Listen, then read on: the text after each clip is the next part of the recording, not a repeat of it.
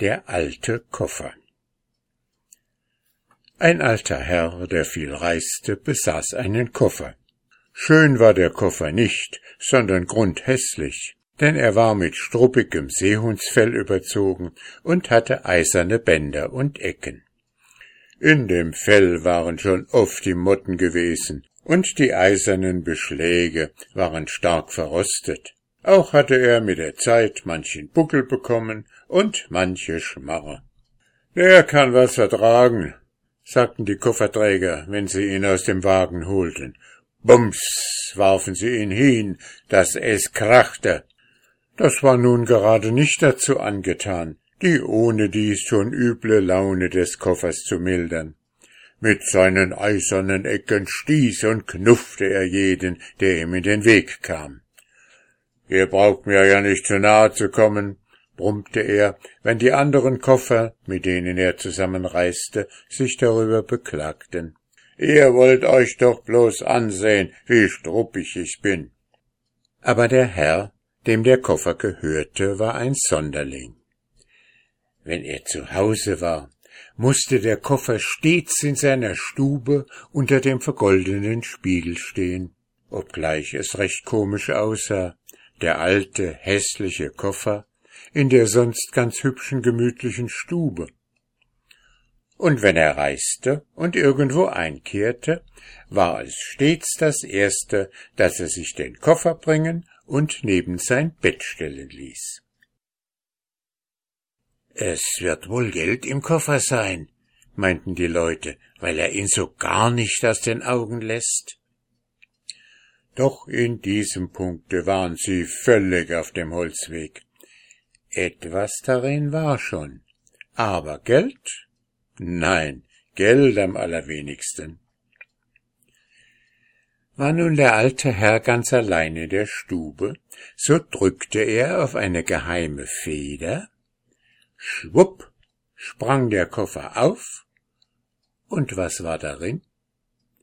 ein vollständig verschlossener, prachtvoller Kasten mit rotem Samt beschlagen und mit goldenen Dressen und Schnüren besetzt. Sobald jemand anderes in die Stube eintrat, schnapp schlug der Deckel zu. Doch das Dienstmädchen des alten Herrn war sehr schlau. Einmal ließ sie die Schuhe vor der Tür stehen und schlich ganz leise in Strümpfen bis an den Koffer hin, der gerade offen stand. Sie war schon ganz dicht daneben, und als sie es so rot und golden im Koffer blinken sah, vergaß sie sich und rief Herrgott, der alte Koffer ist ja inwendig wohl ganz hübsch. Da merkte der Koffer, dass jemand Fremdes da sei, schnapp schlug er mit Gewalt zu und hätte ihr beinahe den Finger abgeklemmt, denn sie wollte eben hineingreifen, um sich zu überzeugen, ob es wirklich samt und weich wäre. Pfui, sagte sie erschrocken, was ist das für ein alter garstiger Koffer, mit dem darf man sich aber auch gar nicht einlassen und wenn sie später jemand nach dem Koffer fragte, mit dem der Herr so geheim tue, und ob nicht irgendetwas Besonderes daran sei, da erwiderte sie, es sei gar nichts mit dem alten Koffer und darin noch weniger, jeder Mensch habe seine Eigenheiten, besonders was alte, unverheiratete Leute seien, ihr Herr habe nun einmal sein Herz an den struppigen alten Koffer gehängt, weiter sei nichts aber es war doch etwas Besonderes in dem Koffer. Denn zuweilen riegelte der alte Herr vorsichtig sämtliche Zimmertüren zu, drückte auf die geheime Feder, so dass der Deckel aufsprang, horchte dann noch einmal, ob alles draußen still wäre, und wenn er niemanden hörte, hob er den roten Samtkasten aus dem Koffer heraus und setzte ihn vor sich auf den Tisch. Darauf drückte er auf eine zweite verborgene Feder am Kasten, und der rote Samtdeckel sprang auch auf. Und was war darin? Unglaublich aber wahr. Eine ganz niedliche kleine Märchenprinzessin mit zwei langen Zöpfen hinten herunter und roten Hakenschuhen. Sie sprang auch sofort mit gleichen Beinen aus dem Kasten heraus, setzte sich darauf und ließ die Beine baumeln, und das machte sie so reizend. Und dann fing sie an, die allerhübschesten Märchen zu erzählen. Und der alte Herr saß im Lehnstuhl und hörte ihr aufmerksam zu. Eines Tages, als sie eben mit dem Erzählen fertig war, sagte sie, ich hab dir nun schon so viele hübsche Märchen erzählt, ich glaube, du vergisst sie immer wieder. Kannst du sie nicht aufschreiben?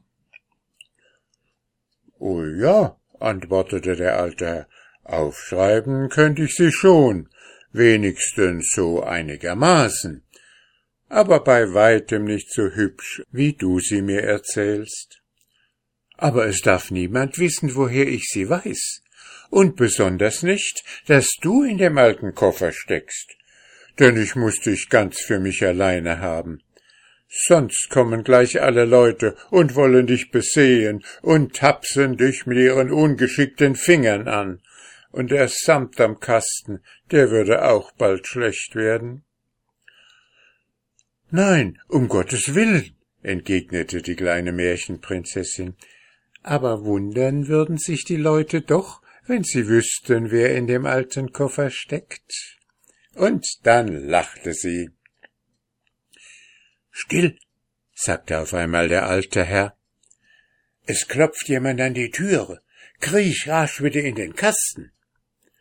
Sodann trug er eilig den Kasten in den Koffer, schnapp schlug der Deckel mit Seehunsfell zu, und als das Dienstmädchen denn sie war es, hereinkam und den Tee brachte, stand der alte Koffer wieder ganz mürrisch und struppig unter dem Spiegel. Und als sie an ihm vorbeiging, gab sie ihm heimlich, ohne dass der alte Herr es merkte, einen Fußtritt und murmelte Alter, garstiger Koffer, gestern hast du mir beinahe den Finger abgeklemmt.